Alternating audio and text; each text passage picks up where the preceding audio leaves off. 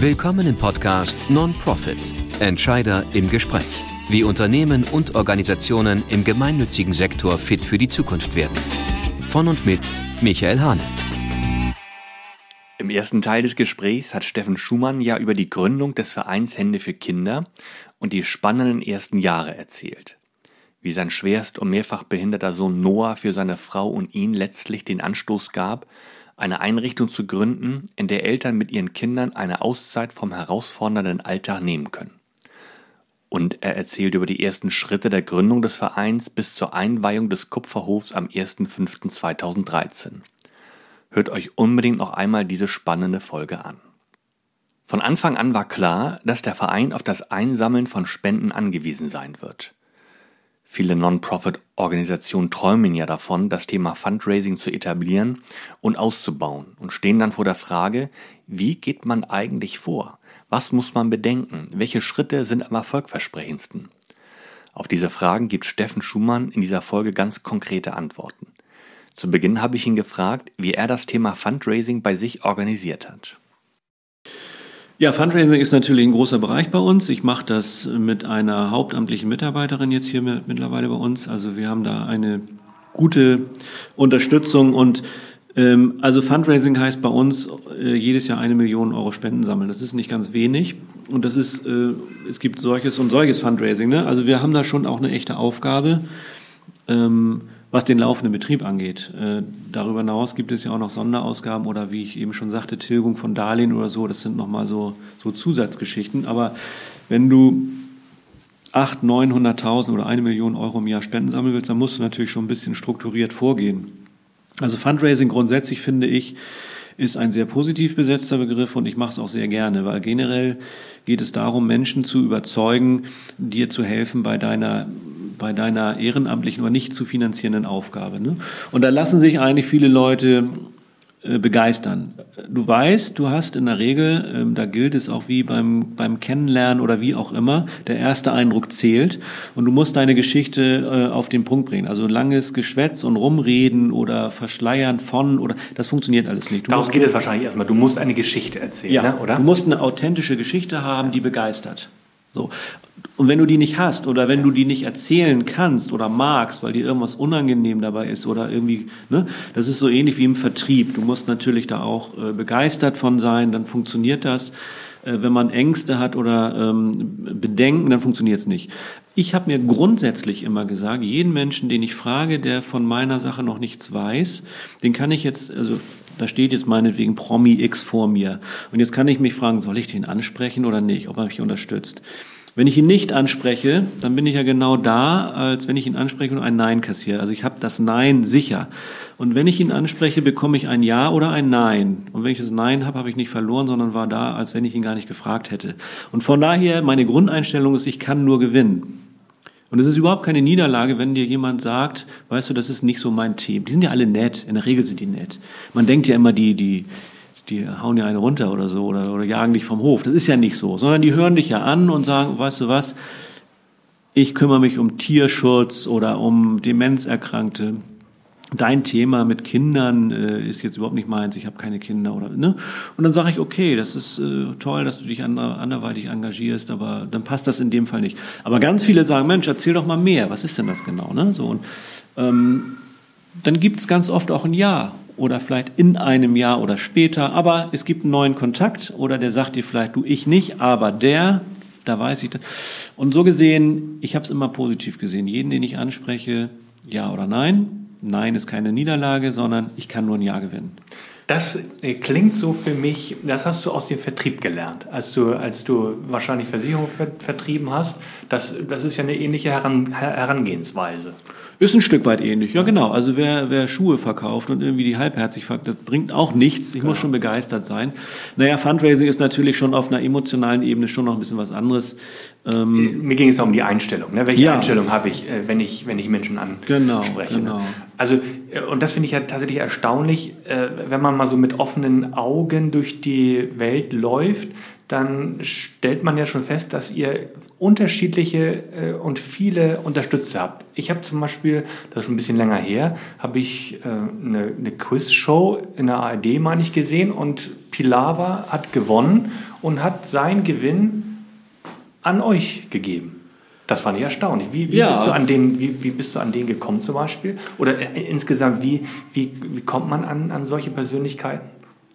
Ja, genau, das, das, das war auch mal tatsächlich so ein Highlight. Also Jörg Pilawa, das ist natürlich schon ein sehr bekanntes Gesicht im, im deutschen Fernsehen und wenn der am Ende seinen Hauptgewinn, das waren glaube ich 30.000 Euro in dieser mhm. Spielshow, an Hände für Kinder gehen, das, das erleben wir natürlich auch jetzt nicht immer und es gibt andere, wo man neidisch drauf guckt, da hört man den Namen öfter mal, also in solchen Spielshows, das sind wir dann noch nicht. Von daher habe ich immer noch den Ehrgeiz, äh, auch dahin zu kommen, wo andere schon sind. Ne? Und, aber das ist natürlich schön und das, das ist auch toll.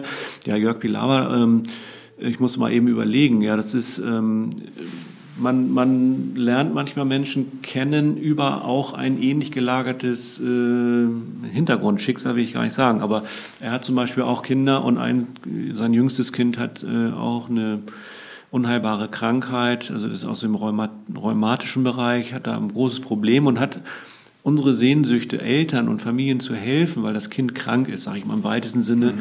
hat er geteilt. Und wir haben uns mal irgendwo getroffen und da sind wir ins Gespräch gekommen. Ich glaube, das war ein Charity-Golf-Turnier, wo er dann war, wo wir dann ins Gespräch gekommen sind. Ähm, also generell gilt, sich Regen bringt Segen, dann lernst du auch Leute kennen. und du musst die aber auch ansprechen, du musst ins Gespräch okay. kommen. Und dann hast du immer mal auch Leute, die sagen, Mensch, das ist toll, das ist ja ein Ding, weil ich habe auch eine Nichte, die hat Ähnliches erlebt. Oder ich habe ein Enkelkind, was nicht gesund zur Welt kam oder, oder, oder. Also man muss auch seine Geschichte ein Stück breit machen und dann lernst du Leute kennen. Und in dem Fall war es der Jörg Pilawa, mm, der dann auch mal zu uns Ach so, ja, jetzt fällt mir das überhaupt ein. Der war damals Botschafter von der Aktion Mensch. Da haben wir uns kennengelernt, das allererste Mal. Ähm, wir haben Anträge gestellt über die Aktion Mensch, äh, wie auch andere ähm, Fördermöglichkeiten es ja gibt aber die ist relativ bekannt. Das war damals noch zur Zeit des Umbaus. Da haben wir so einen Förderantrag gestellt. Das kennt man aus der Fernsehwerbung. Ne? Da gibt es so verschiedene Einspieler da. Und da war er damals der Markenbotschafter. Und dann hat er so, äh, was weiß ich, da im Fernsehen war so ein Werbeclip von der Aktion Mensch. Und dann steht er da und sagt, äh, mit ihrem Los können Sie Gutes tun, wie zum Beispiel hier Hände für Kinder unterstützen. Und äh, die Aktion Mensch hatte uns vorgeschlagen und er hat diesen Satz sagen müssen und dann sagte er irgendwie, Mensch, was ist denn das eigentlich? Und das gucke ich mir mal an, weil er hatte dieses Thema, auch mit seinem Kind. Und so kam er dann mal hierher und wir sind ins Gespräch gekommen und haben uns ein Stück weit Boah, angefreundet. Ja, das wäre toll. Und da hat er dann irgendwann gesagt, wenn ich mal die Gelegenheit habe, in eine Spielshow eingeladen zu werden, wo ich dann für euch spielen kann, dann bedenke ich euch mal. Und dann war es auch irgendwann mal soweit. Ja, toll. Aber ich nehme mit, man, du hast es gerade gesagt, man muss sich schon regen, also wahrscheinlich viele Veranstaltungen besuchen, Charity, Golfturniere, äh, was gibt es noch für Möglichkeiten? Genau, also es fängt natürlich an, irgendwie auf sich aufmerksam zu machen. Dann muss man mal mit Tageszeitungen sprechen oder hier in Hamburg mit dem Hamburger Abendblatt, dass man da vielleicht mal einen Artikel bekommt. Ne? Dann muss man mal das ist die Frau Schneider, ne? Der, der, das war damals die Frau Schneider, heute ähm, ist sie ja im Ruhestand, hat eine Nachfolgerin. Aber dass man da irgendwie mal Artikel bekommt oder mal im Regionalfernsehen irgendwas hat oder so oder irgendwie über Menschen, die vielleicht einen kleinen Werbeclip drehen, dass der irgendwie verteilt wird oder so.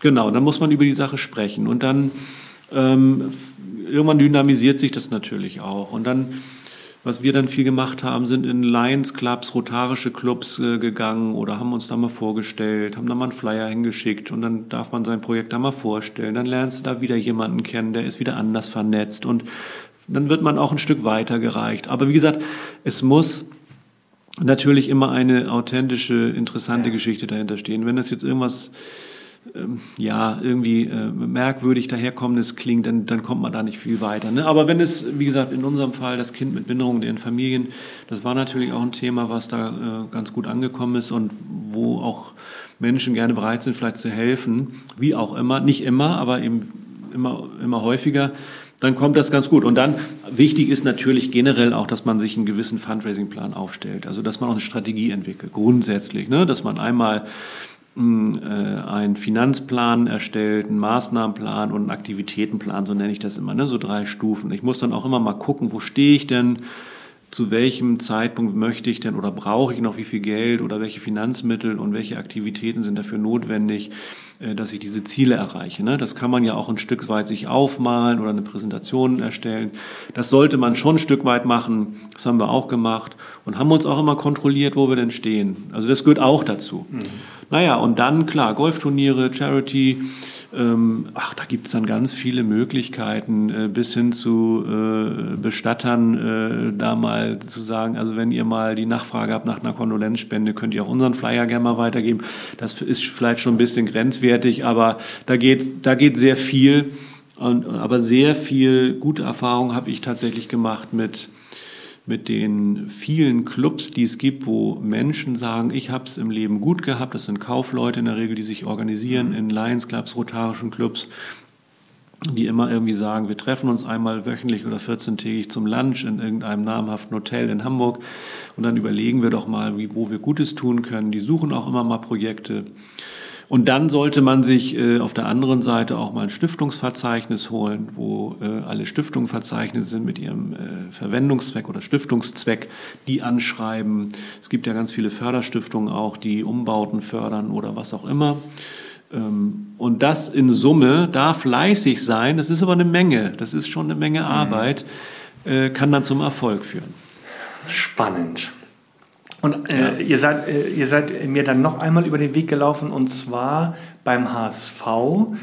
Da gab es ja, ich weiß nicht, ob das immer noch der Fall ist, aber die, die Möglichkeit, so eine Ticketspende zu machen. Also, dass, ja. man, dass man sagt, so, man, man erhöht den, den Ticketpreis um zum Beispiel 1 Euro und dieser Euro geht dann an eine gemeinnützige Organisation und das war in dem Fall ihr. Genau. Ja, das ist dann eine interessante, das war eine interessante Geschichte, weil wir hatten hier eine Familie, äh, die zu Gast waren bei uns, die eben auch mit ihrem schwerst mehrfach behinderten Kind hier bei uns waren. Die waren eine Woche, waren ganz begeistert. Das waren wiederum auch glühende HSV-Fans, die in einem Fanclub auch organisiert waren. Und die haben diesem Fanclub auch gesagt, du Mensch, wir, dann haben die das auf Facebook gepostet, wie schön das hier war. Und ich glaube, das Kind hatte auch einen Rolli mit, mit, mit Seitenscheiben, mit der HSV-Raute. Also man merkte schon, das sind HSV-Fans. Und ähm, damals hat dann der HSV eben zu dieser Ticketspende aufgerufen und hat die Fanclubs gebeten, Vorschläge zu machen, wofür man denn mal in der nächsten Saison, damals war es auch noch erste Liga, diese Ticketspende verwenden können. Und dann hat dieser Fanclub aufgrund der Nähe zu uns, durch diese Familie, uns vorgeschlagen. Und die hatten dann befreundete Fanclubs. Und so hat sich das da auch irgendwie dynamisiert. Und somit waren wir in der Vorschlagsliste. Und dann durften die Fanclubs über ein Online-Voting abstimmen. Das war eine ganz interessante Geschichte. Habe ich so auch noch nie erlebt. Und dann wurde da so ein bisschen äh, gebettelt und äh, da waren wir mit einem sehr großen. Also nicht mit E, sondern mit A. Gebettelt. genau, gebettelt. Genau. Äh, genau. Ähm, ja, nee, das andere Bett. Nee. ähm, und das war spannend, ja genau. Und am Ende waren da drei Organisationen genannt und dann, äh, dann sollten die, sollte die Organisation mit den meisten Stimmen äh, diese Ticketspende, diese Jahresticketspende bekommen, verbunden mit einem, ach, mit, mit, mit zum Spiel kommen und äh, Scheckübergabe auf dem Rasen. Und das war ganz toll vor äh, beim Bundesligaspiel. Und dann waren wir da mit dem äh, sehr großen UKE, Kinderkrebszentrum im Rennen und haben gedacht, da haben wir nie eine Chance. Die sind so groß, die haben, glaube ich, sieben Fundraiser oder so. Ähm, aber wir haben all unsere Facebook-Communities und so weiter. Und das ist dann auch wieder so spannend. Dann hast du mittlerweile so ein paar Facebook-Freunde, ein paar mehr. Äh, und dann verbreiten die das rund um die Welt. Dann kriegten wir Nachrichten aus Venezuela und Südafrika und sonst. Wir machen mit, wir voten für euch und wir teilen das hier in Südafrika und denkst meine Güte. Und das, das hat dann wieder Auswirkungen, die du gar nicht vorher ahntest, ne? wo du dann rumgereicht wirst durch diese Aktion. Wir haben gesagt, wir machen da mal mit und am Ende waren wir genau auf Augenhöhe. Und dann waren wir zu kurzen Zeitpunkt sogar führend in dieser diesem Battle. Und da haben wir als Führender in dem Moment gesagt, Mensch, liebes UKE, wollen wir uns nicht unterhaken und gemeinsam über die Ziellinie Super. gehen, nicht, dass einer hier knapp verliert. Und so haben beide dies bekommen. Und Toll. dann hat der HSV das auch noch aufgestockt auf gleichmäßige Summen. Ja, also das sind Geschichten, die erlebt man dann. Ähm, aber wie gesagt, das ist eben, wie ich sagte, sich Regen bringt Segen. Da hast du diese Familie, es dynamisiert sich irgendwann. Mhm. Weil wenn du dann erstmal angefangen hast, dann aber man, man, man braucht ja auch gewisse Charaktereigenschaften, so sei das mal. Also man sollte schon offen sein, man sollte schon auch bereit sein, auf andere Menschen zuzugehen. Also menschenscheu ist, glaube ich, eher hinderlich. Absolut. Und du musst es auch im Leben äh, mit dir tragen. Ne? Du hast dann natürlich auch eine, das ist schon fast eine Lebensaufgabe. In der Größenordnung wirst du natürlich auch in deinem privaten Umfeld oder auf jeder Familienfeier angesprochen. Und dann darf dich das Thema natürlich auch nicht allzu nerven. Da kannst du jetzt nicht sagen, ich habe jetzt Feierabend, lass mich in Ruhe, sondern das ist dann schon eine Klar. Aufgabe, die du mit dir trägst. Ähm, aber ja, wie gesagt, das geht dann auch nicht anders. Das ist dann so. Es macht aber auch, wie gesagt, in Summe deutlich mehr Freude und Spaß und du lernst so viele nette Menschen kennen. Äh, kennen. Äh, ist doch toll, dass auf einmal die Mannschaft vom HSV hier im Garten steht und auch ein äh, Beete mit umgräbt, weil sie einen Social Day machen will, aufgrund dieser Aktion. Oder so haben wir so ganz viele tolle Erfahrungen gemacht. Wenn du das einmal erlebt hast, dass das geht und dass du auch mal wirklich der Begünstigte bist am Ende, dass Leute gesagt haben, ich habe mich von dir begeistern lassen, das ist doch toll. Und dann machst du natürlich auch gerne weiter. Und das haben wir ganz viel erlebt. Ähm, und ähm, es gibt Leute, die sagen, du kannst ruhig mal sagen, du bist stolz auf das, was du geschafft hast.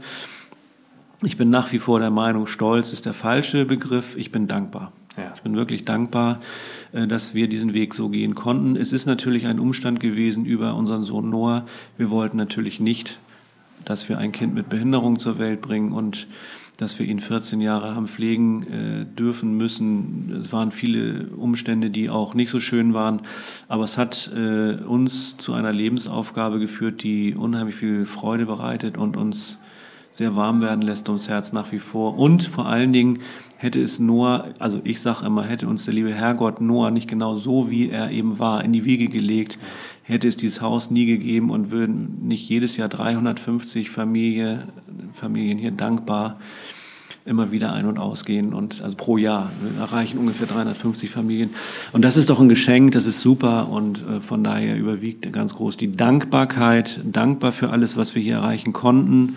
Fundraising macht Spaß, es ist auch Arbeit. Stolz finde ich ist nicht der richtige Begriff, wir sind dankbar. Ja. Soweit der zweite Teil des Gesprächs mit Steffen Schumann. In der nächsten Folge unterhalte ich mich mit Matthias Ruf, dem Vorsitzenden der Geschäftsleitung des Diakoniewerkes Bethanien in Solingen. Das Werk ist in den letzten Jahren stark gewachsen und beschäftigt mittlerweile ca. 1900 Mitarbeitende. Ich spreche mit ihm unter anderem darüber, wie sie dieses Wachstum organisiert haben und wie sie neue Mitarbeitende gewinnen. Freut euch auf diese Folge. Und ich freue mich selbstverständlich über Fragen oder Rückmeldungen zu diesem Podcast. Schreibt mir gern eine Mail an podcast.non-pro.fit. Zum Schluss dieser Episode habe ich wieder ein bedenkenswertes Zitat für euch. Diesmal aus dem Musical Mary Poppins. Dort gibt es eine Szene, in der sich der Sohn der Familie mit einem älteren Mann über Geld unterhält. Der Junge sagt zu ihm, was diese Münze wert ist, weiß ich, nämlich six pence. Der Mann antwortet ihm, ja, aber ihr wahrer Wert hängt davon ab, wie du sie ausgibst.